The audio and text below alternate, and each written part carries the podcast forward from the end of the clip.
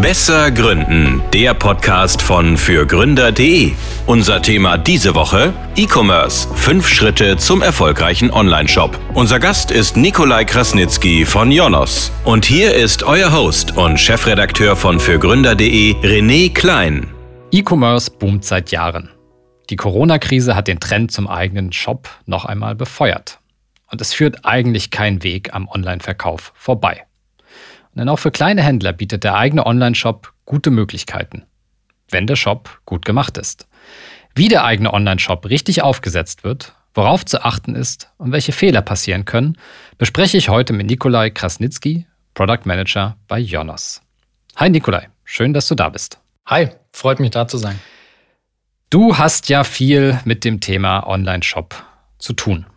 Insofern würde ich mit dir heute gerne mal die wichtigsten Schritte durchgehen, ähm, die es eigentlich braucht, um erfolgreich mit dem eigenen Online-Shop zu starten.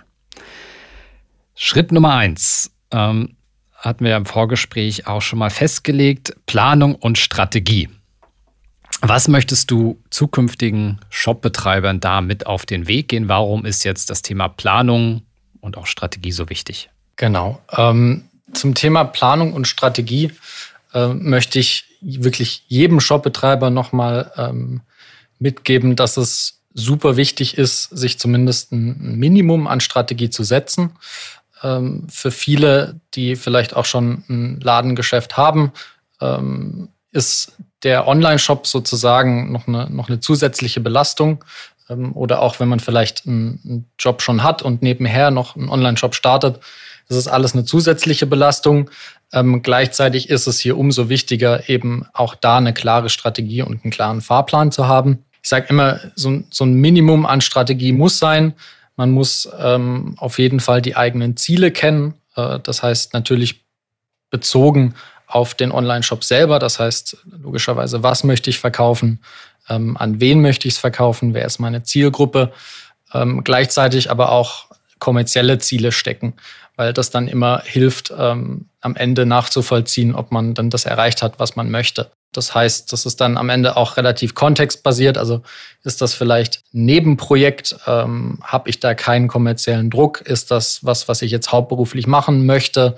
Ähm, ist es wichtig, dass da relativ schnell Bestellungen reinkommen? Und äh, da würde ich mir dann auch tatsächlich Zahlen setzen, mhm. ähm, damit man im Nachhinein einfach sehen kann, ob man es auch erreicht hat. Wir haben ja jetzt, äh, oder ich habe auch in, in, der Einleitung jetzt stark vom, vom Online-Shop erstmal gesprochen. Ne? Das, das übergeordnete Thema ist ja Online-Verkaufen. Ähm, vielleicht da nochmal ähm, vorweg, auch im Hinblick auf die Strategie, dass ich vielleicht festlege, wo will ich eigentlich verkaufen, weil ich habe ja eine ganze Reihe an Online-Vertriebskanälen, wo ich tatsächlich verkaufen kann. Vielleicht kannst du da nochmal so einen Überblick geben, was es alles gibt. Gerne. Ähm, und äh, vielleicht auch so dann die äh, die Frage, wann lohnt sich denn dann der eigene Online-Shop eigentlich? Oder brauche ich dann eigentlich noch einen eigenen Online-Shop? Mhm. Das sind super wichtige Fragen. Ähm, wie du auch schon angedeutet hast, im, E-Commerce ertrinkt man sozusagen ein bisschen in den Möglichkeiten und gerade am Anfang kann es super schwer sein, da das Richtige zu finden. Im Prinzip, sage ich mal, gibt es die, die zwei Kategorien. Also es gibt die, die Marketplaces, ganz bekannt natürlich Amazon und eBay zum Beispiel, auf denen man verkaufen kann. Da hat man jetzt nicht in dem Sinne den klassischen Online-Shop. Und dann gibt's natürlich noch die, die klassische Option, den Online-Shop. Und äh, dazu kann man dann eben auch noch auf Social Media mittlerweile verkaufen, das heißt auf, auf Facebook und Instagram. Ähm, auch dazu braucht man mittlerweile nicht unbedingt mehr einen Online-Shop. So ganz kurz zur Einordnung. Marketplaces sind natürlich sehr nachfrageorientiert. Das heißt, ähm, wenn man da Produkte hat, die eben extrem nachgefragt werden, äh, wo man vielleicht auch nicht unbedingt die Strategie fährt, äh, ein konstantes Produktset zu haben, sondern in so Modellrichtungen wie Dropshipping oder sonstige Arbitragegeschichten reingeht, ähm, dann ist das ein guter Ansatz. Wir raten eigentlich immer, den Online-Shop grundsätzlich zu ähm, aufzubauen. Ich erkläre auch gleich, warum. Es ist ganz einfach, weil der Online-Shop an sich ist im Prinzip so das, das zentrale Stück für den, für den Verkauf und auch für den Brandauftritt. Ähm, das heißt, heutzutage hat man die Möglichkeit, äh, wenn man die, die Software sozusagen richtig auswählt, ähm, auch vom Online-Shop direkt angebunden zu sein an Marketplaces, an ähm, Social Media Channels, das ist gar kein Problem. Das heißt, da verpasst man nichts.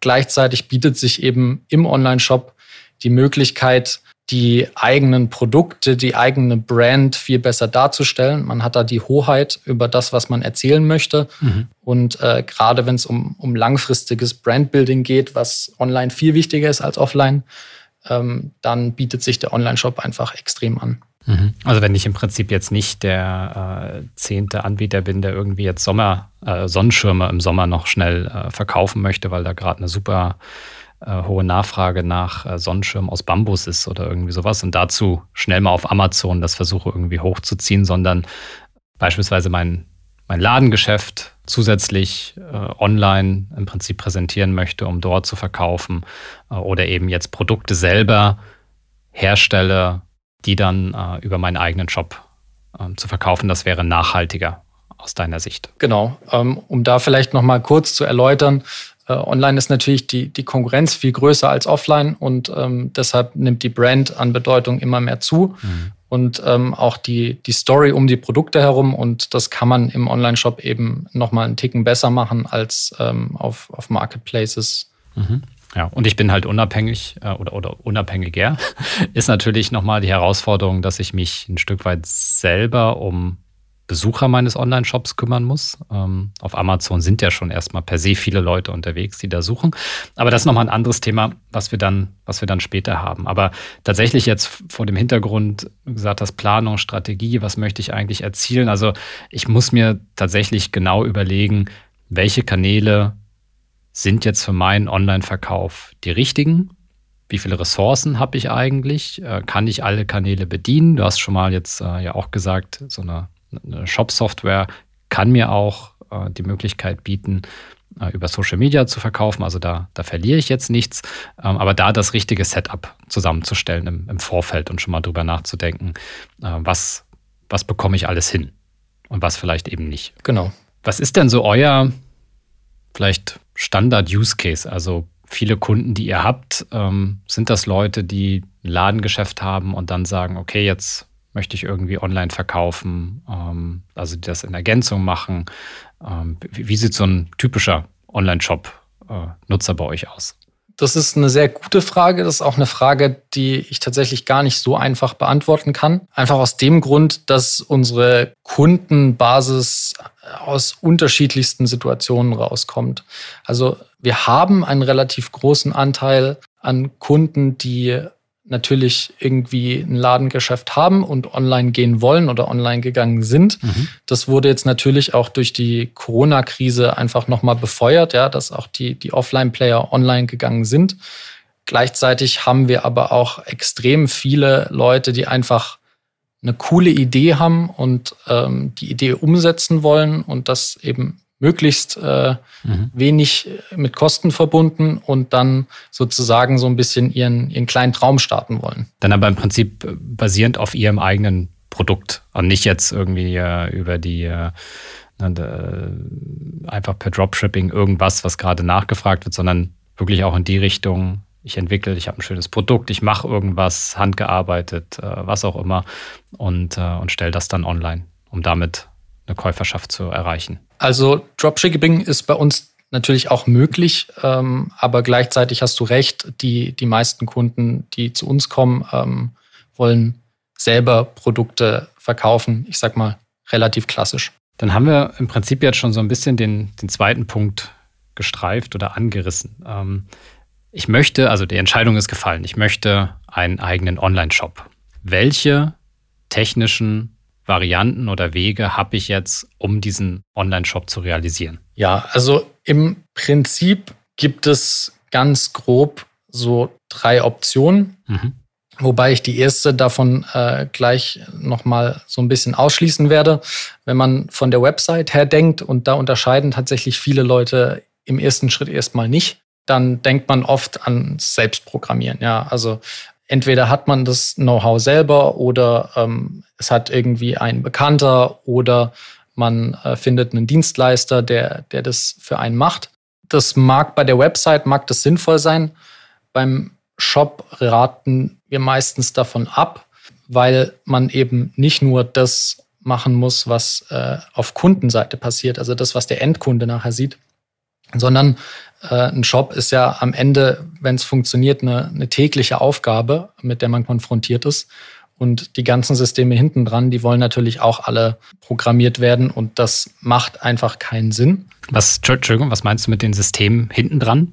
Da jetzt einfach nochmal so einen Einblick zu geben, was aus so einem Shop alles resultiert. Mhm. Ja, gerne. Systeme hinten dran, also der Unterschied zwischen einer Website und einem Shop ist ja, dass der Shop deutlich interaktiver ist. Das heißt, ähm, auf, auf dem Shop bekomme ich Orders rein mhm. und ähm, diese Bestellungen müssen ja irgendwie verarbeitet werden. Und äh, damit das einigermaßen funktioniert, brauche ich eben gewisse Systeme in der, in der Bestellabwicklung hinten dran im Shop, die dann sozusagen für mich als Shopbetreiber das ermöglichen, dass ich diese Bestellungen abwickeln kann. Ähm, ich habe Aufgaben wie ähm, Bestellungen verpacken, versenden. Ich habe Aufgaben natürlich wie die Rechnungsstellung mhm. und äh, lauter solche Dinge sollten natürlich im in der Shop-Software, in der Shop-Lösung, die man sich kauft, dann im Zweifelsfall auch enthalten sein. Das ist ganz logisch. Sonst habe ich viele manuelle Schritte. Ne? Also ich kann mir ja schon vorstellen, äh, wenn ich mir jetzt meinen Shop selber programmiere, ich kriege eine E-Mail, ah, da ist eine Bestellung und dann fange ich alles händisch an äh, zu machen, äh, schicke die E-Mail mit der Bestätigung raus, äh, schicke die E-Mail an die Logistik, wie auch immer. Also das sind ja unglaublich viele händische Schritte sonst. Genau, und das möchte man möglichst vermeiden. Ja, ja. Okay, was, also Selbstprogrammieren fällt raus. Ähm, was gibt's noch? Wie kann ich den Shop aufsetzen? Das, was ich jetzt schon mehrmals angesprochen hatte, eben die, die Shop-Software als Option. Da würde ich nochmal unterscheiden. Da gibt es natürlich ähm, verschiedene Softwares, die auch einen verschiedenen Anspruchsgrad haben. Und äh, da ist es eben ganz wichtig, wenn man sich für eine Shop-Software entscheidet, dass man sich da ganz klar ist, A, wie viel Know-how bringe ich mit, ähm, B, was möchte ich auch erreichen mit meinem Shop, das heißt, wie groß muss der Funktionsumfang sein und da natürlich auch irgendwie ein Stück weit, wo will ich mich hinentwickeln, dass man das auch schon so ein bisschen antizipiert. Mhm. Ansonsten gibt es natürlich noch die Möglichkeit, das Ganze von einem Dienstleister zu machen. Das hatten wir auch kurz angerissen. Also jemand, der das Ganze für einen zumindest aufbaut. Äh, die Verwaltung ist dann natürlich einem selbst überlassen, aber zumindest der, der Shop-Aufbau. Das ist natürlich auch möglich. Wenn man das mit einer klassischen Agentur macht, dann hat man da natürlich den, den Zeitfaktor gewonnen, aber äh, muss sich mit dem Kostenfaktor rumschlagen. Das, das ist klar. Es gibt dann noch so Zwischenangebote, wie wir es zum Beispiel bei Jonas auch haben, wo wir versuchen, irgendwo zu landen zwischen Agentur und äh, sozusagen das, das selber machen. Und ähm, da ist man dann eben in der goldenen Mitte, also hat im Prinzip eine, eine Website mit einem Shop, die, die aufgebaut wird und ähm, zahlt dann aber eben am Ende nicht ganz so viel. Mhm. Der bequemste Weg und der Weg, der am wenigsten Know-how benötigt, ist die Shop-Software. Definitiv. Ja. Davon gibt es aber ganz viele verschiedene Anbieter, ohne dass ich jetzt hier Namen nenne und Werbung mache.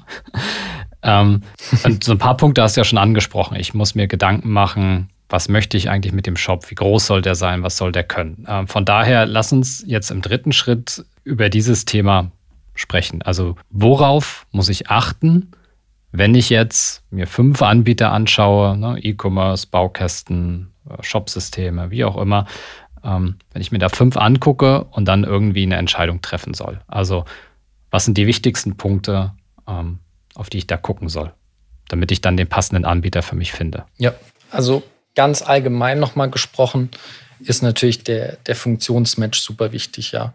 Äh, das würde jetzt wahrscheinlich auch den Rahmen sprengen, da auf alles einzugehen, aber das fängt wirklich an bei wie viele Produkte möchte ich denn verkaufen und ähm, wie viele Produkte kann ich dann mit der spezifischen Software dann verkaufen.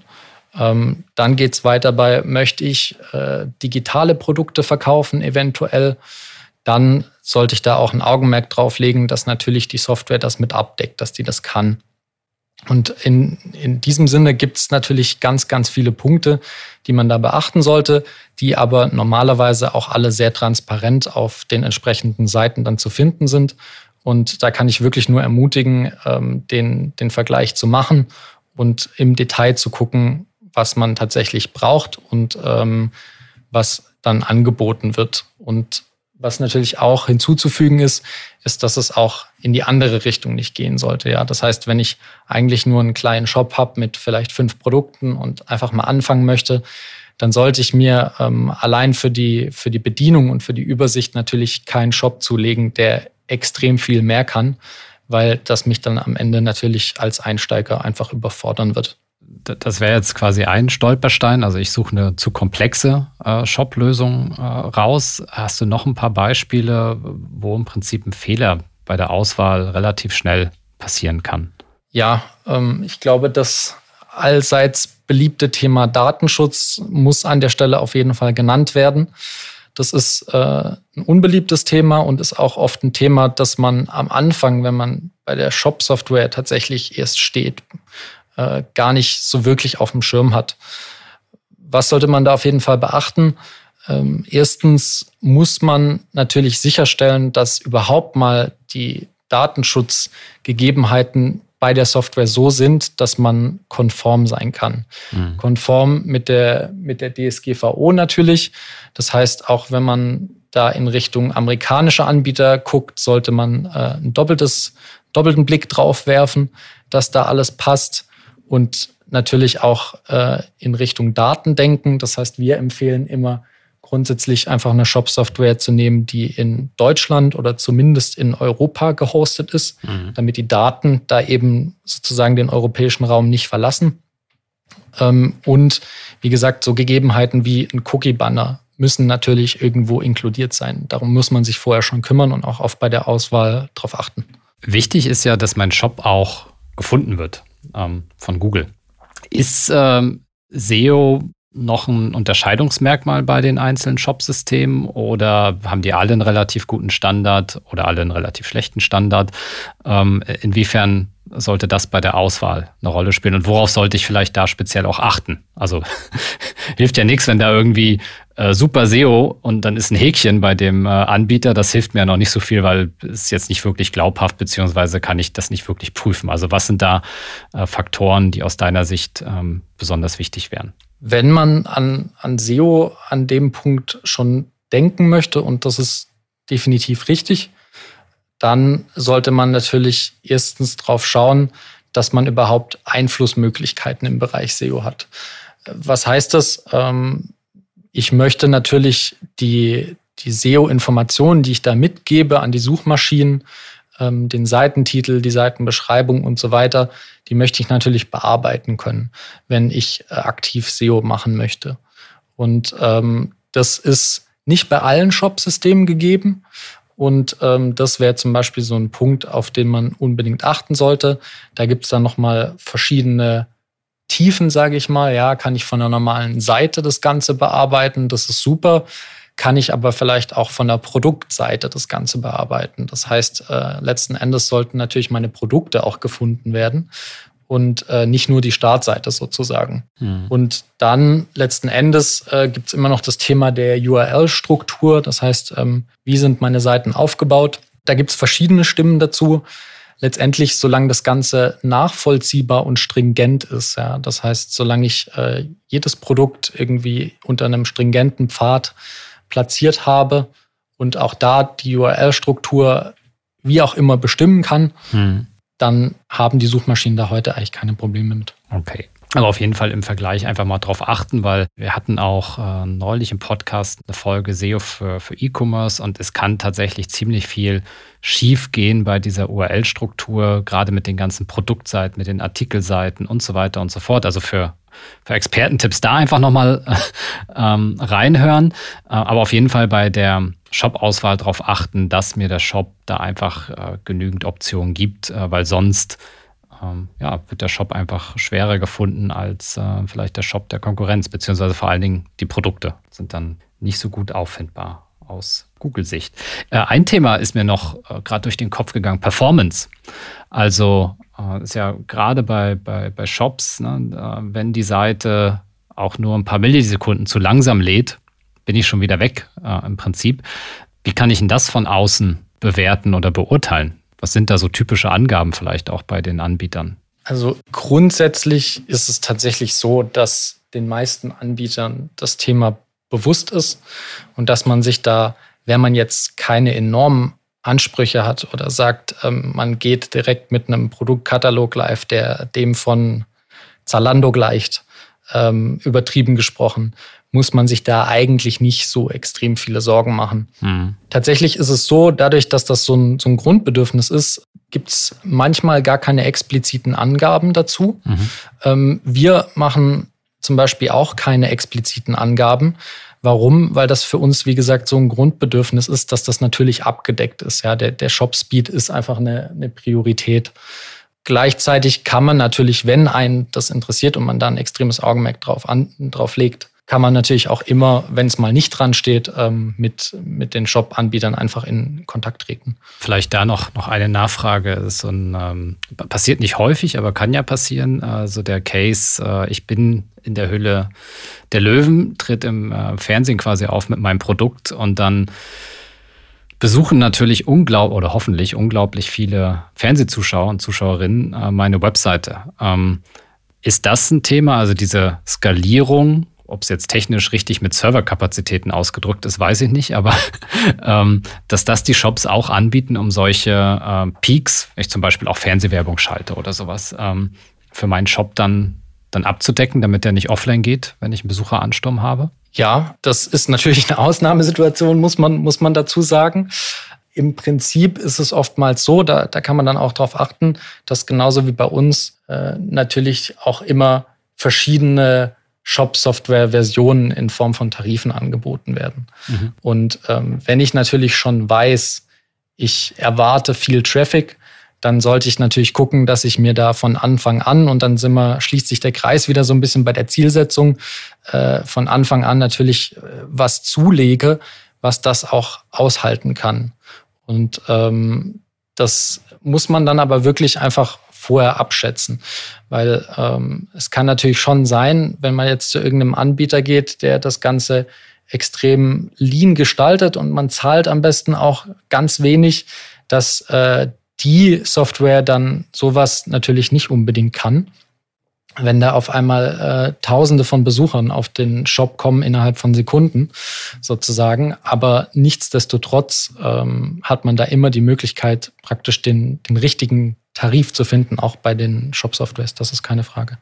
Also darauf achten, dass es einfach skalierbar ist und ich nicht mit meinem Shop dann irgendwie komplett irgendwann umziehen, wechseln, was auch immer muss, ne? weil dann habe ich wieder mehr Arbeit äh, als notwendig. Genau, da zur Ergänzung, also das ist auch der Punkt, den ich vorher noch machen wollte, als es ähm, als die Frage so ein bisschen war, worauf sollte ich bei der Shop-Software initial achten.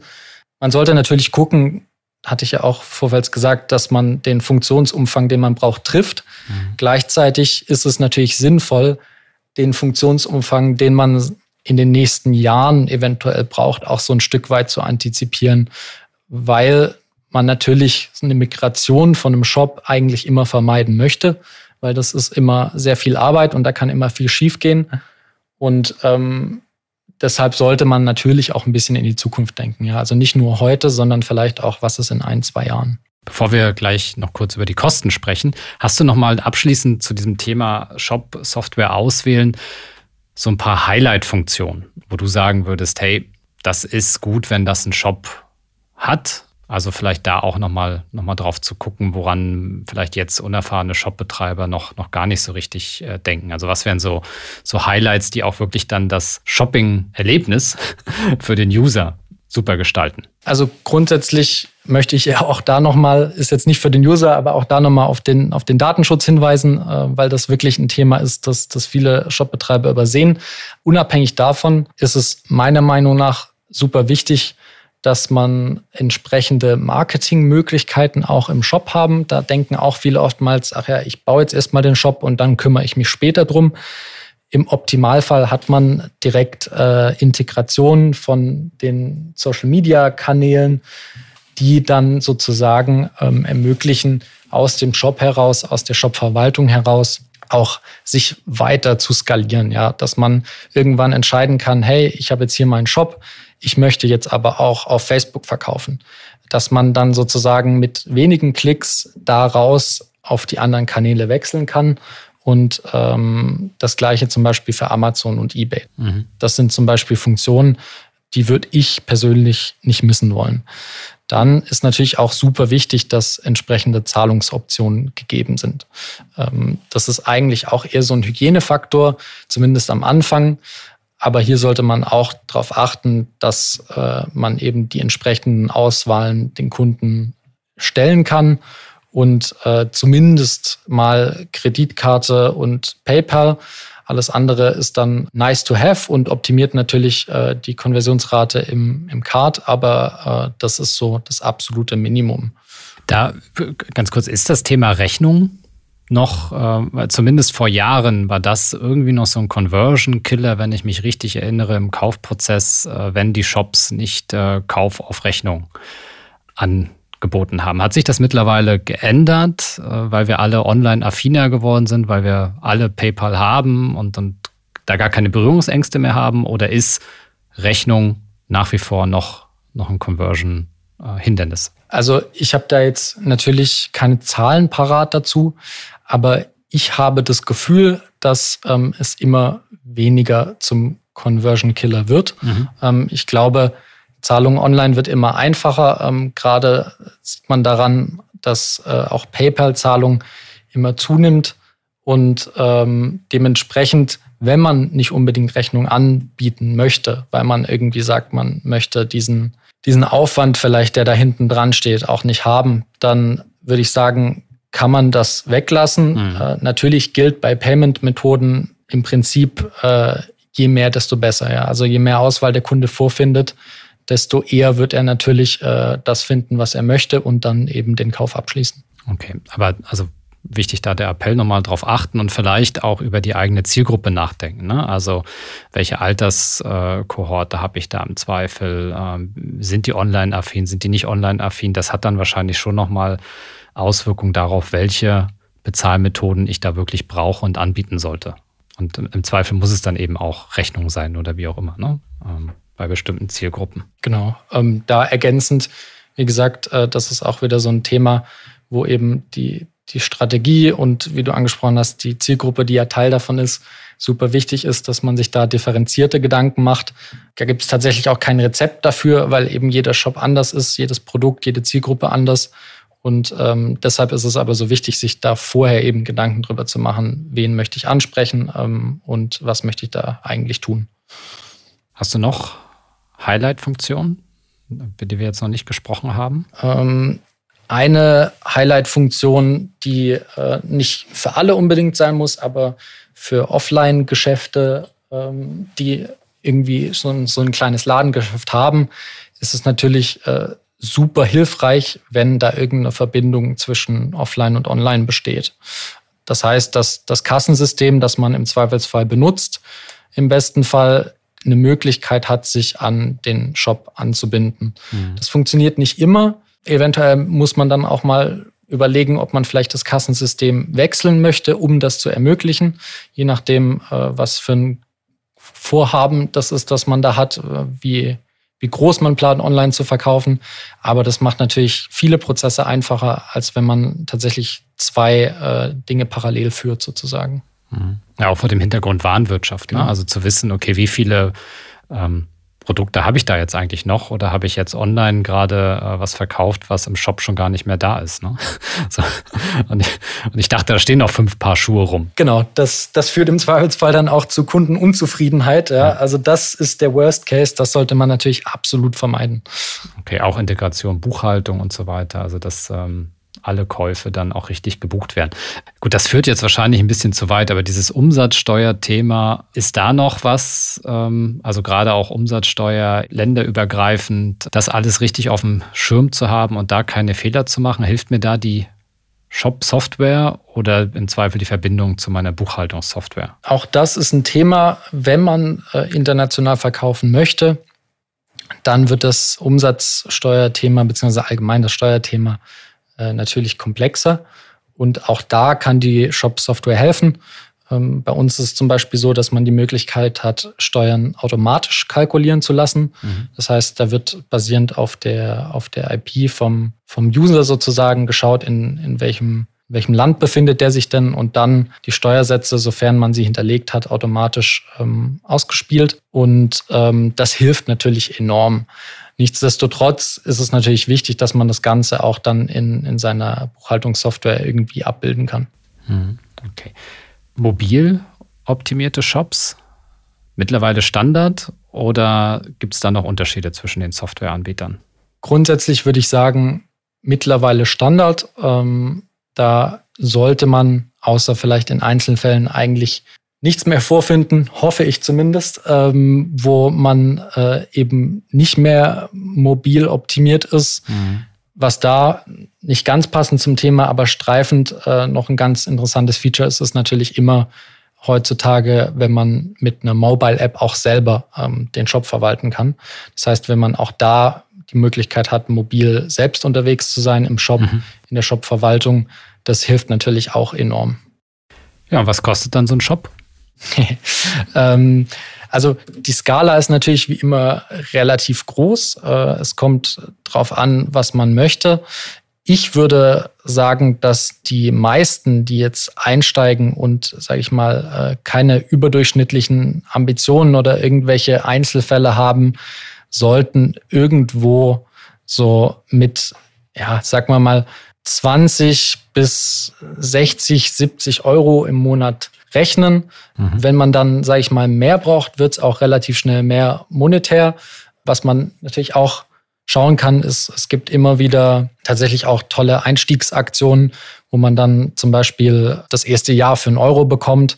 Das ist natürlich auch immer eine super Chance, die man nutzen kann, um sich das Ganze einfach mal anzugucken und ähm, das sich auszuprobieren. Ja, gut, und wenn die Sales äh, laufen, dann ist auch ein höherer Preis äh, ja gerechtfertigt, ne? weil ich brauche mehr Leistung, weil ich mehr Besucher habe und äh, dann, dann ist es ja auch okay. Genau. So, aber zum Einstieg, zum Ausprobieren, ähm, kriege ich es hin, mit meinem Shop zu verkaufen, sind das, glaube ich, tatsächlich überschaubare äh, Größenordnungen, weil wir sprechen ja dann, wenn wir jetzt 50 Euro nehmen, dann sprechen wir irgendwie von 600 Euro im, im ersten Jahr.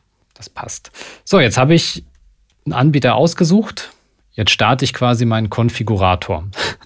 ähm, dann habe ich, glaube ich, eine ganze Menge an Optionen und Möglichkeiten. Ne? Also wir sprechen über, wie, sieht der Shop eigentlich aus, Design, äh, die Bilder für meine Produkte, die Texte, welche Produkte packe ich überhaupt da rein, ähm, welche Tipps hast du an der Stelle, um da jetzt ein gutes Setup hinzubekommen und sich nicht zu verzetteln oder zu viel Zeit ähm, damit auch zu verbringen? Also zu Beginn sollte man sich, glaube ich, erstmal überlegen, ob man denn schon ähm, im Prinzip das Zielbild direkt erreichen muss, das man vielleicht aktuell im Kopf hat, oder ob man irgendwie einen Step-by-Step-Approach ähm, fahren kann.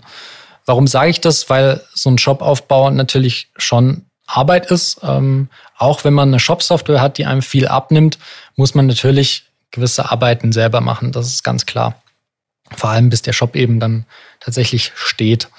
Deshalb empfehlen wir immer, dass man vielleicht tatsächlich nicht mit dem, mit dem gesamten Produktportfolio anfängt, sondern sich da erstmal rantastet.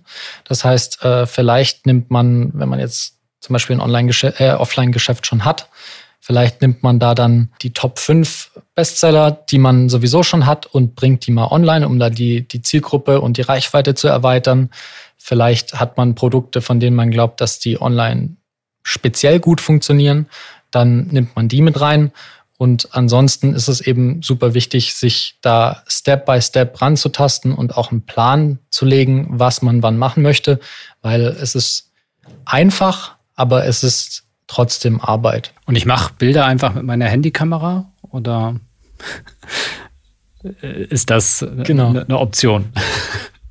Das, das Thema Bilder ähm, ist ein super wichtiges. Ähm, Bilder werden auch immer noch immer wichtiger. Äh, es geht immer noch Richtung mehr Bilder, weniger Text. Ähm, vor allem, sage ich mal, auf der, auf der Startseite und auf Inhaltsseiten von so einem Shop, wenn es dann in Richtung Produkt, Produktbilder und Produktbeschreibung geht, ist es mit der Beschreibung nochmal ein Tick anders. Äh, da wünscht der, der Endkunde sich meistens eine sehr detaillierte Beschreibung, ähm, auch eine Verwendungsbeschreibung. Aber um jetzt nochmal auf das Thema Bilder beziehungsweise Produktbilder zurückzukommen, das ist natürlich extrem wichtig. Ja. Das ist das, was der, was der Kunde am Ende kauft. Das ist letztendlich äh, das, was äh, zu großen Teilen am Ende über äh, Kauf oder Nicht-Kauf entscheidet.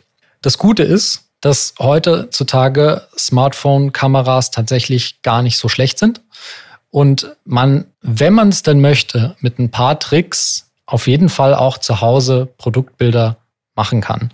Das ist natürlich die absolute Low-Budget-Variante. Ja, also das ist, äh, das ist das Mindeste, aber es, es geht tatsächlich. Ja, also man kann mit äh, einer weißen Wand, man kann, es gibt auch so kleine Fotokartons, die man online bestellen kann, wo man dann das Produkt sozusagen reinstellt, wo dann nur weißer Hintergrund ist.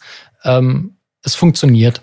Man kann natürlich trotzdem die Entscheidung treffen, äh, dass man das einmalig mit dem anfänglichen Produktset, das man da hat, ähm, von einem Fotografen, der das professionell macht, machen lässt. Das ist dann jedem selber überlassen. Ja, aber ich glaube, die wichtige Botschaft, das auf keinen Fall zu unterschätzen, weil es ist einfach ein Erfolgsfaktor für den Verkauf, dass da vernünftige Bilder Bilder aus ähm, verschiedenen Blickwinkeln äh, gemacht werden von dem Produkt. Das bin ich auch aus anderen Shops gewohnt, ne? dass ich von links gucken kann, von rechts, von oben, von unten am besten. Also, also auch da auch gucken, wie es bei der Konkurrenz vielleicht gemacht wird, ne? um, um da im Prinzip äh, ähnlich gut unterwegs zu sein und dann tatsächlich zu entscheiden, okay, wie ist mein Budget? Ah, ist nicht so hoch, aber dann schaue ich, es gibt so wie du es gesagt hast, online bestimmt total viele Anleitungen, auch auf YouTube äh, vermutlich. Ne? Wie fotografiere ich meine Produkte gut? Ne? Da gibt es unglaublich viel, das sich mal anzuschauen und dann eben ähm, das auch ordentlich umzusetzen und da nicht schnell, schnell äh, irgendwie ein paar Bilder äh, hochzuladen. Äh, und vielleicht äh, keine Bilder, die mir nicht gehören, oder? Das natürlich auch. Also wenn man, äh, ich sag mal, eigene Produkte hat, vielleicht sogar selber die Produkte herstellt, dann kommt man in die Versuchung eher weniger. Aber es gibt natürlich auch. Ja, aber es, wenn ich Schuhe verkaufe von irgendwelchen Marken, ne, dann ähm, ja, ah, dann gehe ich mal auf die, auf die Adidas-Seite äh, und nehme mir, das ist ja ein schönes Produktbild dort und binde das bei mir ein. Genau, das könnte ein Ansatz sein. Das sollte man natürlich nicht tun. Mhm. Es gibt noch die Möglichkeit, ich sag mal, wenn es jetzt nicht gerade Adidas ist, sondern ähm, wenn man einen Hersteller hat, von dem man die Produkte bezieht, dann kann man da natürlich anfragen, ja, ob man die Produktbilder verwenden mhm. darf. Aber sie einfach so zu verwenden, ist natürlich keine Option. Das ist ganz klar. Dieser Podcast wird präsentiert von der KfW Bankengruppe. Ob Sie gründen oder in ein bestehendes Unternehmen einsteigen, Fördermittel der KfW erleichtern Ihnen die Existenzgründung und Ihre ersten Jahre der Selbstständigkeit. Finden Sie die passende Förderung und lassen Sie sich von anderen Vollblutunternehmerinnen und Unternehmern inspirieren unter kfw.de slash gründen und kfw.de slash Nachfolge. Alle wichtigen Infos dazu finden sich auch in den Shownotes dieser Folge. Auf den Produktseiten sind nicht nur die Bilder, sondern auch die, die Texte, so wie du es gerade äh, beschrieben hast. Hast du da ein paar Tipps? Ähm, weil ich kann mir vorstellen, gerade mit Texten tun sich viele schwer. So einen Text zu schreiben für, für, für diejenigen, die nicht täglich texten, ähm, ist schon eine große Herausforderung. Gerade wenn ich das für mehrere Produkte auch machen muss. Ne? Na klar, dann, dann mache ich vielleicht Copy-Paste, ähm, stückel mir das von anderen Texten, die ich online so finde, zusammen. Ähm, aber ich glaube, das wird auch nicht helfen. Produktbeschreibungen sind herausfordernd, da hast du recht. Äh, vor allem je größer der Katalog wird, desto äh, mehr muss man sich darüber so ein bisschen Gedanken machen und desto kreativer muss man vielleicht auch werden. Was immer die Richtlinie sein sollte, ist eine, eine detaillierte Produktbeschreibung und, und das macht es, glaube ich, für viele dann wieder einfacher, auch tatsächlich gerne eine, eine Funktionsbeschreibung, ja. Also gerne auch eine Verwendungsbeschreibung. Wenn ich jetzt zum Beispiel einen Blumentopf verkaufe, ja, oder sogar einen Blumentopf mit einer Pflanze schon drin, mhm. dann kann ich natürlich reinschreiben, das ist äh, die und die Pflanze, die ist grün und der Topf ist rot. Oder ich könnte reinschreiben, genau das, also das ist die und die Pflanze, ähm, der Topf ist rot. Und dann könnte ich noch reinschreiben, wo das dann zum Beispiel hingestellt werden könnte oder wozu das gut passen würde. Oder man könnte dann auch zum Beispiel schon Informationen mitgeben, ähm, wie viel Sonne braucht die Pflanze? Ähm, wie muss ich die denn gießen?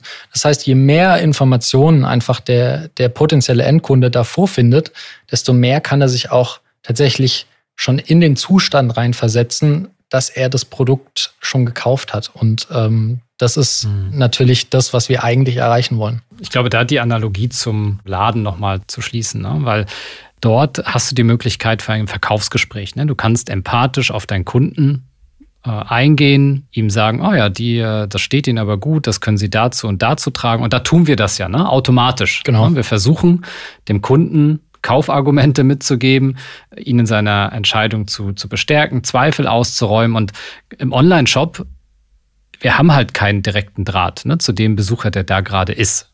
Insofern sich das zu vergegenwärtigen und vielleicht eben dieses Verkaufsgespräch dann dadurch zu simulieren, dass ich eben ähm, passende Bilder habe.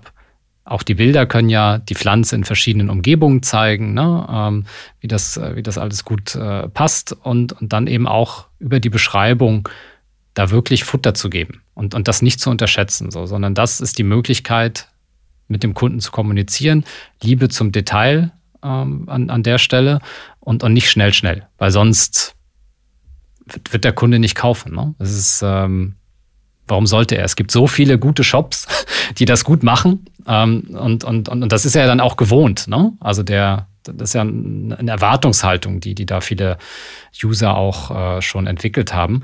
Ähm, und dann falle ich negativ auf, wenn ich da lieblose Texte hinknalle. Ja, super beschrieben. Also genau darum geht es praktisch, dieses Verkaufsgespräch ähm, ins, ins Online-Umfeld irgendwie zu bringen. Und dann nochmal ganz am Anfang dieses allgemeine Shop-Design. Woran soll ich mich da orientieren?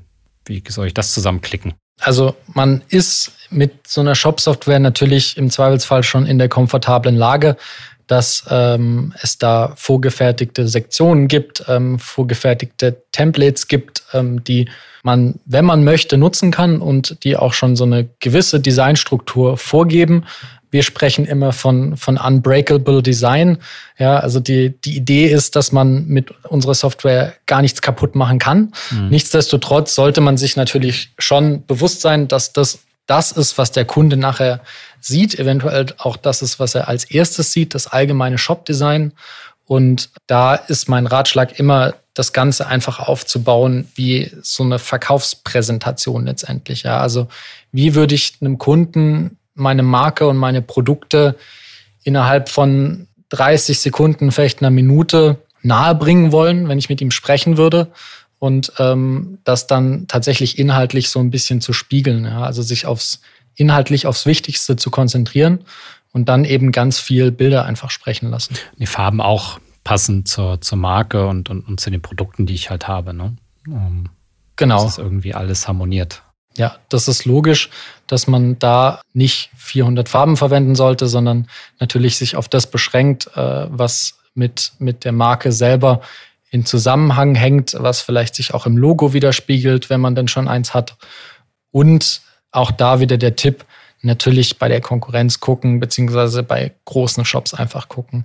Die machen es im Zweifelsfall gut und ähm, da kann man sich dann auch als kleinerer Shopbetreiber oder als Anfänger eben einiges abschauen. Ja, ich glaube, das ist auch nochmal ein wichtiger Hinweis. Ne? Ich bin als kleinerer Shopbetreiber, ich bin nicht derjenige, der E-Commerce jetzt neu erfindet und erfinden wird. Ne? Und irgendeinen Kniff finden wird, ähm, den die Großen noch nicht irgendwie mal ausprobiert haben. Ne? Also ich sollte da den, den, den Standards, dem Best Practice folgen. Ich möchte mich ja eigentlich äh, differenzieren durch mein Produkt. Ne? Weil das Produkt stelle ich besonders gut her, das Produkt ist bei mir besonders günstig oder was auch immer. Und das ist ja mein, mein USP. Als, als kleiner Shopbetreiber wird mein USP nicht die Technik sein und auch nicht äh, die UX oder, oder was auch immer. So, da folge ich einfach den, den Standards.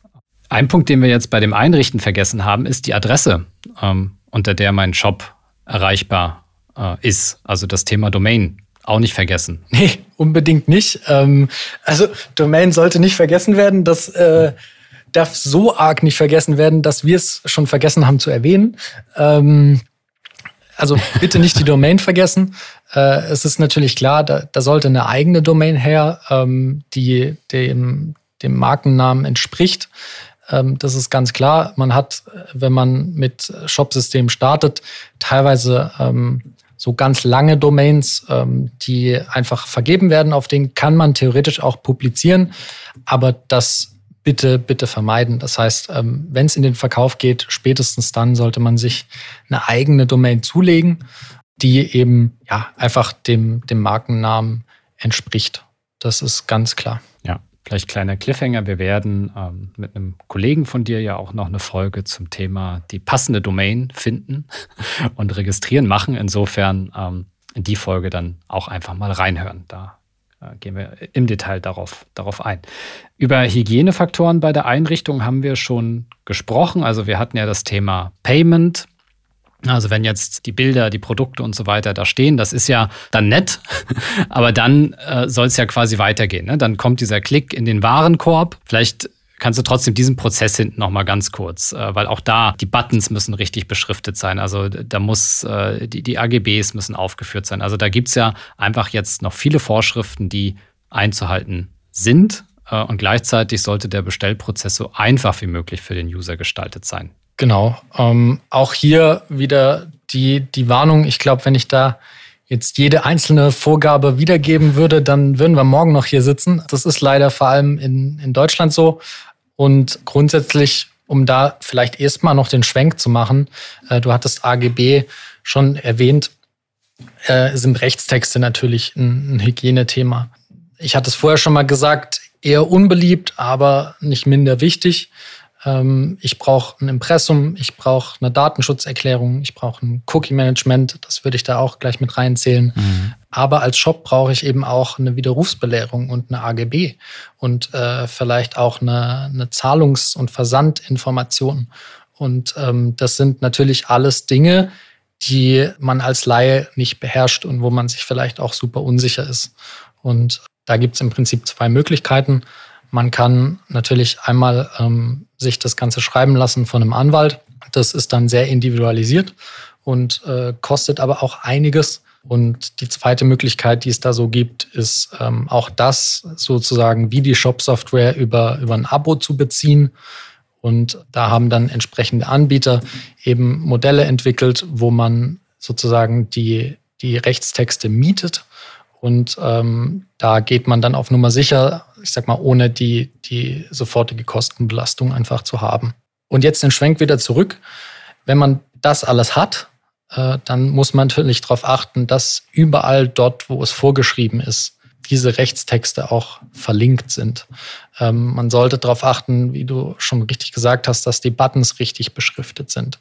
Ähm, dass ich natürlich klar deklariere, dass der Kauf stattfindet, wenn er tatsächlich mhm. stattfindet. Ja, also wir kennen es alle auch äh, von uns selber, wenn wir das einkaufen. Äh, jetzt kostenpflichtig bestellen ist eigentlich kein eingängiger Satz, den man jetzt, äh, sage ich mal, von von sich aus auf einen Button schreiben würde. Ja, ähm, aber es ist halt einfach wichtig und vorgegeben, dass man in dem Fall ähm, da die Transparenz wahrt.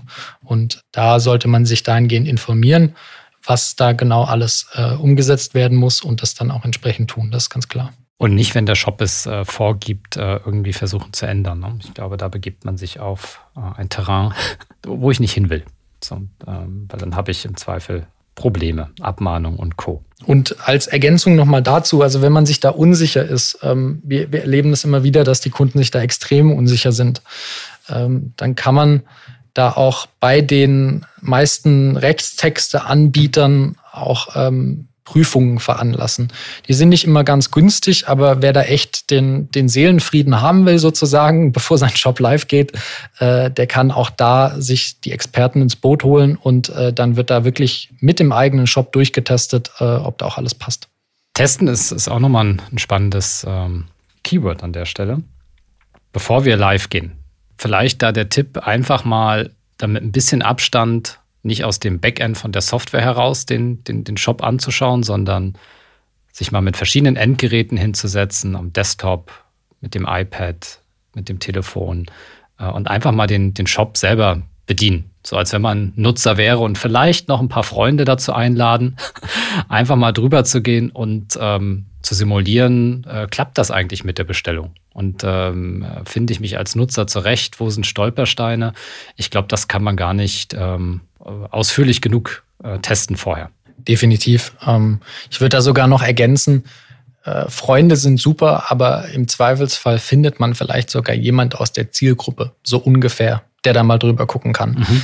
Äh, weil das ist natürlich was ganz anderes, wenn da Freunde drüber gucken, die einem vielleicht auch eh äh, positiv gewillt sind, und äh, wenn da jemand drüber guckt, den man tatsächlich auch ansprechen will und äh, dem man das Ganze verkaufen möchte. Ja, also auf jeden Fall nach, nach, nach möglichen Fehlern suchen, ja, ne, nach Unstimmigkeiten im Bestellprozess. Und, und vielleicht funktioniert der Bestellprozess auch nicht, ne, weil, weil irgendwas noch, noch hakt. Also bevor ich Marketingkosten äh, habe und da richtige User raufschicke, äh, auf jeden Fall testen, testen, testen. Eine Funktion ist mir jetzt noch durch den äh, Kopf gegangen. Wie sieht es denn aus mit Übersetzung eigentlich? Also wenn ich jetzt nicht nur in deutscher Sprache verkaufen möchte. Ja, wenn ich nicht nur in deutscher Sprache verkaufen möchte, haben die meisten Softwares auch da tatsächlich eine Lösung. Mhm. Ähm, das wäre, wenn man das vorher weiß, natürlich auch eins von den Kriterien, das man unbedingt beachten sollte, ähm, dass man da eben eine Shop-Software hat, die automatische Übersetzungen einfach mitbringt. Und das ist relativ anspruchsvoll, wenn man da in verschiedene Länder verkaufen will oder auch auf verschiedene Sprachen. Aber die Shop-Softwares decken das meistens eigentlich ganz gut ab. So, jetzt geht unser Shop live. Was erleben denn viele Kunden so aus deiner Erfahrung, nachdem so mit großer Euphorie gestartet wurde? Dass die Sales direkt durch die Decke gehen oder dass erstmal nicht viel passiert. Also ähm, Suggestivfrage hier, ne? Ich, ich wollte gerade sagen, rhetorische Frage. Ähm, was erleben die meisten Nutzer? Ähm, so, so, so einen kleinen äh, Erdungsmoment tatsächlich. Ähm, man hat ja bis dahin schon viel Zeit, viel Energie und vielleicht auch zumindest ein bisschen Geld in den, in den Shop gesteckt. Mhm. Und im Zweifelsfall oder hoffentlich ist man auch stolz auf das, was man geschafft hat, weil das kann man auch echt sein. Das Endergebnis kann sich dann vermutlich sehen lassen. Und dann drückt man sozusagen auf Veröffentlichen und nichts passiert, gar nichts. Ähm, das kann extrem ernüchternd sein. Deshalb ist es umso wichtiger, dass man sich vorher schon bewusst ist, ein Shop, genauso wie eine Website, die keiner kennt und nicht gefunden werden kann, ist im Prinzip nicht da. Und die richtige Arbeit sozusagen äh, fängt eigentlich erst an, wenn der, wenn der Shop live ist. Mhm. Weil dann muss man sich darum kümmern, dass man Aufmerksamkeit generiert, dass man Besucher drauf bekommt und ähm, dass dann eben irgendwann auch die ersten, ersten Sales kommen. Ja, Besucher draufkommen. Ähm, wie denn? Du hattest vorhin schon so ein bisschen angeschnitten, dass ähm, einige Softwareanbieter da auch Marketing-Tools ähm, in der Software haben? Also was wäre denn da so ein, was wären so klassische Wege? Klassische Wege, also zunächst einmal vielleicht vorangestellt, ähm, für die, die einen Offline-Kanal haben, auch wenn wir jetzt hier natürlich viel über Online reden, mhm. nutzt auch diesen Offline-Kanal, ja. Ähm, der, der ist vielleicht nicht unbedingt extrem skalierbar, aber gerade für so den ersten Traffic, auch für sowas wie erste User-Signale für Google und so weiter, was dann beim SEO nachher wieder eine Rolle spielt, ähm, kann man auch gerne den, den Offline-Channel nutzen. Das heißt, wenn ich ein Ladengeschäft habe, ja, kann man die Kunden mal darauf hinweisen, dass mittlerweile auch einen Online-Shop gibt. Man kann vielleicht Flyer auslegen, womit man dann, wenn man im Online-Shop bestellt, 5% Rabatt bekommt oder so. Ähm, das sind alles mhm. so, so kleine, kleine Anstoßmöglichkeiten für den Online-Shop, wenn man äh, eine Offline-Präsenz hat. Wenn man das natürlich nicht hat, dann bietet es sich an, direkt ins Online zu starten. Du hattest die Tools angesprochen, die die Shop-Software da mitbringt. Da geht es primär erstmal darum, dass man vor allem auch das, das Tracking sichert und auch ähm, entsprechend eventuell die Produktkataloge synchronisiert, gerade mit, mit Facebook und Instagram.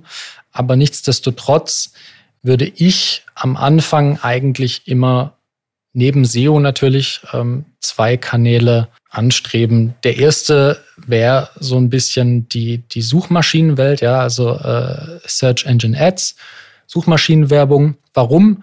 Ich glaube, es fällt vielen am Anfang einfacher, weil das auch noch relativ nachfragebasiert ist. Äh, das heißt, äh, der, der User sucht zumindest danach. Mhm. Und ähm, dementsprechend habe ich die Erfahrung gemacht, dass das den, den Kunden tatsächlich einfacher fällt am Anfang. Und natürlich, äh, keine Frage, äh, Richtung Facebook und Instagram sollte man natürlich auch immer denken. Da ist es meiner Meinung nach etwas schwieriger mittlerweile, vor allem auch, weil es, ein, weil es eben so ein, so ein Push-Channel ist. Und äh, da ist man als Shop-Anfänger oftmals irgendwie unsicher, wen muss ich denn da jetzt erreichen ähm, und wie überzeuge ich die Leute davon, tatsächlich auch Interesse für mein Produkt zu haben. Nichtsdestotrotz sind das eigentlich so die, die zwei Kanäle oder zwei ähm, Werbeplattformen, die ich da erstmal an die Hand geben würde. Ja, also ganz pragmatisch Google Ads zu schalten, ähm, auch da vielleicht jemanden zusammenzuarbeiten, der da Erfahrung hat, weil man kann da auch viel, viel Geld oder Lehrgeld im Prinzip bezahlen.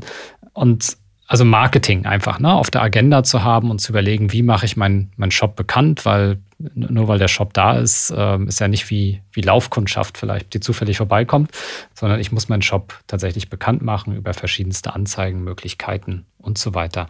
Vielleicht da einfach nur noch mal mitgegeben auch, was dann so Metriken sind, die aber vielleicht, um auch einzuschätzen, lohnen sich meine Marketingausgaben? Ähm, also welche zentralen Kennzahlen aus meinem Online-Shop sollte ich im Blick und im Griff haben, damit ich dann nicht nur verkaufe, sondern auch wirtschaftlich erfolgreich verkaufe. Das Thema KPIs ähm, und Optimierung ist auch natürlich wieder eine, eine Wissenschaft für sich. Ähm, am Anfang ist natürlich der König so ein bisschen die, die Konversionsrate. Ähm, das heißt, wie viele Kunden, die meinen Shop besuchen, kaufen am Ende auch. Das ist so erstmal die, die Königsklasse der, der KPIs. Hast du eine, eine, eine Richt, also einen Richtwert? An wo liegt Amazon? Wo liegen klassischerweise nicht so bekannte Online-Shops? Also was ja. kann ich da erwarten? Ähm, vielleicht als, als Shopbetreiber ja. auch. Ähm, also es ist natürlich immer schwer zu sagen, wie, also einen absoluten Wert. Wo sollte das wo sollte man das abstecken? Das kommt auch aufs Produkt an, wie teuer ist auch das Produkt und so weiter. Aber grundsätzlich würde ich sagen, also wenn man unter ein Prozent liegt, dann sollte man auf jeden Fall was tun. Zwei Prozent ist okay. Ab drei Prozent wird es tatsächlich interessant, sage ich mal. Ja. Da, also drei Prozent ähm, ist das, was man, glaube ich, so anstreben kann. Mhm. Wobei, wie gesagt, hier ähm, kommt es auch immer so ein bisschen auf den, auf den Use Case an. Okay, aber ich kann nicht äh, kalkulieren, ich äh, habe 30 Prozent äh, Conversion, also 30 Prozent meiner Besucher kaufen auch. Ne? Dann wäre das eine, wahrscheinlich eine komplette Fehlkalkulation, wenn ich das unterstellen würde. Ja, im Zweifelsfall wäre das ein bisschen zu optimistisch. Ja, also ich bewege mich eher im einstelligen Prozentbereich. Ich glaube, das ist auch wichtig mit Blick auf Erwartungsmanagement ne? und, und was ich halt auch äh, kalkuliere. So, sonst äh, komme ich da, glaube ich, relativ, lande ich unsanft auf dem Boden der, der Tatsachen. Okay, also Conversion im Blick behalten. Hast du noch ein, zwei Kennzahlen, genau. die für den wirtschaftlichen Erfolg wichtig sind? Ähm, natürlich, also wenn du jetzt den, den wirtschaftlichen Erfolg ansprichst, dann, dann reden wir hier mehr von den, sag ich mal, auch äh, marketingbasierten Kennzahlen. Das heißt äh, natürlich der, der Return on Investment, also was stecke ich rein und was kommt dabei raus, wie viel Umsatz erziele ich für, für die Werbekosten, die ich habe. Das ist auch mhm. ganz klar. Also das ist dann wieder mehr Richtung Marketing, weniger Richtung Shop intern, ähm, aber ist natürlich äh, im gesamtwirtschaftlichen Kontext äh, auch sozusagen die, die Konversionsrate des Marketings. Ja. Also es ist einfach sehr wichtig. Mhm. Ähm, ich wollte jetzt noch mal einen Schwenk machen und äh, nämlich so ein bisschen darauf eingehen, was mache ich denn mit meinem, mit meiner Analyse, wenn ich vielleicht noch gar nicht so viele Bestellungen habe oder vielleicht auch noch gar keine? Ähm, wie kann ich denn vielleicht trotzdem schon Signale erkennen, wo ich irgendwas optimieren kann? Mhm. Und ähm, das wären für mich einerseits natürlich die, die abgebrochenen Warenkörbe. Das heißt, jemand legt was in den Warenkorb und beendet die Bestellung dann aber nicht. Das ist immer sehr interessant. Ähm, wenn da, sage ich mal, irgendwie viele abgebrochene Warenkörbe sind, aber gar keine Bestellung, dann äh, sollte man sich Gedanken machen über diesen Schritt. Das heißt, ähm, was passiert da? Warum brechen die, die End-User da an dem Punkt ab? Habe ich vielleicht gerade noch mal so ein Thema, nicht genug Payment-Optionen oder ähm, funktioniert vielleicht tatsächlich auch irgendwas im Checkout-Prozess nicht, ja? Also das, das, das soll schon vorgekommen sein. Und wie kann ich da vielleicht auch noch mal durch einen Rabatt-Pop-up oder sonstiges irgendwie die, die User dazu bewegen, tatsächlich diesen Kauf auch abzuschließen? Und wenn selbst das nicht da ist, dann kann ich mir natürlich immer noch angucken, welche Seiten werden besucht, ähm, welche Sitzungsdauer habe ich auch, ja, ähm, wie lange bleiben denn die Kunden auf den, auf den Seiten und auch, wo springen sie vielleicht ab, ja. Mhm. Ich würde jetzt einfach äh, noch, noch ganz kurz ergänzen. Ich glaube, dieses Thema, wie viel kauft ein, ein Nutzer dann eigentlich? Also dieses äh, der durchschnittliche Warenkorb, ne, wenn ich halt irgendwie Möglichkeiten habe, den zu erhöhen, indem ich halt noch eine Empfehlung gebe oder was auch immer. Ich glaube, das ist dann immer noch ganz spannend. Ähm, und was mache ich mit denen, die schon mal gekauft haben? Ne? Im Zweifel oder im Idealfall äh, kaufen die halt dann regelmäßig. Ne? Also mir Gedanken darüber zu machen, wie kriege ich da eine gute Kundenbindung hin, weil die Marketingkosten für die Kunden, ähm, die schon mal bei mir gekauft haben, sind viel, viel geringer als äh, die Marketingkosten für diejenigen, die ich halt neu gewinnen muss. Ne? Also E-Mail-Marketing, Gutscheine verschicken, ähm, all diese Dinge können dann helfen, um einfach mehr mit, mit einem Kunden zu verdienen. Definitiv, ja. Also das, das ist dann im, im zweiten Schritt ähm, super wichtig. Äh, und da gibt es ganz viele Kniffe. Ähm, es gibt zum Beispiel bei, bei uns im Shop auch die Möglichkeit, auch Abo ähm, anzubieten. Das heißt, mhm. ich kann auch, wenn ich jetzt, ich weiß nicht, Kaffee verkaufe oder so, kann ich äh, den Kunden auch anbieten, dass sie ein Kaffee-Abo kaufen. Ähm, macht ja Amazon dann auch mit einem äh, Preisnachlass ganz bekannt. Ähm, auch das kann einfach helfen, Kunden immer wieder in den Shop zu treiben, beziehungsweise zumindest immer wieder eben den, den Umsatz zu generieren. Nikolai, herzlichen Dank für all die Einblicke und diesen Crashkurs äh, für den Aufbau des eigenen Online-Shops. Ähm, ganz zum Abschluss, vielleicht nochmal so deine wichtigsten drei Punkte, die du den Hörerinnen und Hörern mitgeben möchtest auf ihrer Reise zum erfolgreichen E-Commerce und vielleicht nochmal zwei, drei Punkte, äh, warum es besonders spannend ist, äh, bei euch den Shop aufzubauen, das auszuprobieren, äh, online dort zu verkaufen. Super gerne. Ähm, an der Stelle auch erstmal äh, danke, dass ich heute da sein durfte. Es hat mir super viel Spaß gemacht und ich hoffe, die Zuhörer können auch einiges da heute rausziehen. Dann nochmal zum Fazit sozusagen. Ähm, die drei Punkte, die ich wirklich jedem mitgeben möchte. Als allererstes, natürlich hatte ich auch schon öfter betont, gut überlegen, was man machen möchte, die Strategieüberlegung, ähm, wirklich überlegen, was, was ist die Zielgruppe, ähm, wie erreiche ich die auch. Das wäre so ein Punkt. Der zweite Punkt wäre natürlich, die, die Shop-Software richtig auszuwählen mhm. und aber dann gleichzeitig auch wirklich sich in den, in den User beim Shop-Aufbau reinzuversetzen. Du hattest es angesprochen, einfach denken, wie am Ende der Endkunde vermutlich denkt. Und das wird einem enorm helfen, da in die richtige Richtung zu steuern. Und am Ende, dritter Punkt, auch einfach durchhalten, ja. Guter Appell. Also es ist nicht, es ist seltenst der Fall, dass man einen Shop live stellt und auf einmal kommen Bestellungen rein und das funktioniert. Es ist auch seltenst der Fall, dass die erste Marketingmaßnahme direkt funktioniert. Ähm, Shop ist testen, optimieren, testen, optimieren, testen, optimieren. Und ähm, da sollte man einfach dranbleiben und äh, nicht verzagen sozusagen. Dann hattest du mich noch gefragt, so ein bisschen, warum sollte man das mit uns ausprobieren? Einerseits glaube ich, dass es super wichtig ist, dass äh, wir unseren Shop sozusagen in Deutschland hosten. Das heißt, man muss sich keinerlei Gedanken machen über das, die ganzen Datenschutzthemen. Wir haben natürlich die Bedürfnisse von gerade kleineren und Mittelständern total im Blick. Ähm, das ist sozusagen auch ein bisschen unsere Spezialität. Das heißt, funktionstechnisch äh, wird man sich da extrem wiederfinden. Und äh, als letztes, was ich auch immer zu schätzen weiß, ist, dass wir tatsächlich als einer der wenigen oder vielleicht sogar der einzigen unseren Kunden ähm, einen individuellen Berater stellen.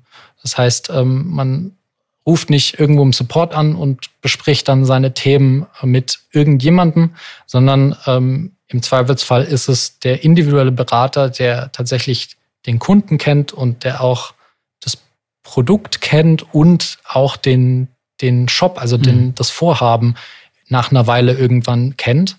Und ähm, das ist, glaube ich, extrem hilfreich, wenn man so ein großes neues Projekt angehen möchte für sich. Sehr schön. Klingt gut. Von daher, ähm, wer jetzt gerne seinen Online-Shop ja, einfach mal ausprobieren oder anfangen möchte zu bauen, ähm, ist ja auch übrigens ne, ähm, durchaus mal eine, eine, Software auch zu testen. Ne? Wie komme ich damit klar?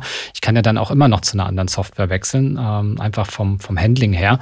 Kann das bei euch, glaube ich, auch mit einem Startangebot tun und ja, kann einfach mal, mal schauen, wie er da zurechtkommt. Nikolai, nochmal herzlichen Dank viel Erfolg weiterhin, tolle Projekte und tolle Shops und tolle Verkaufszahlen natürlich für eure Kunden. Vielen Dank und danke nochmal, dass ich da sein durfte. Gerne. Ich danke allen fürs Zuhören. Ähm, wünsche viel Erfolg beim Aufbau oder auch der Optimierung des eigenen Online-Shops. Ich weise auch nochmal auf die Podcast-Folge hin, die wir hatten, äh, SEO für E-Commerce. Da geht es äh, vor allen Dingen um viele SEO-Themen, die für Online-Shops nochmal relevant sind.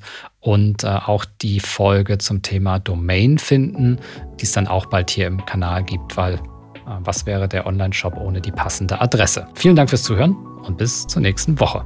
Das war Besser Gründen, der Podcast von fürgründer.de. Für mehr Infos und weitere Folgen mit spannenden Gästen besuche uns auf fürgründer.de/slash podcast. Du möchtest keine Folge mehr verpassen? Dann abonniere uns jetzt auf der Streaming-Plattform deiner Wahl.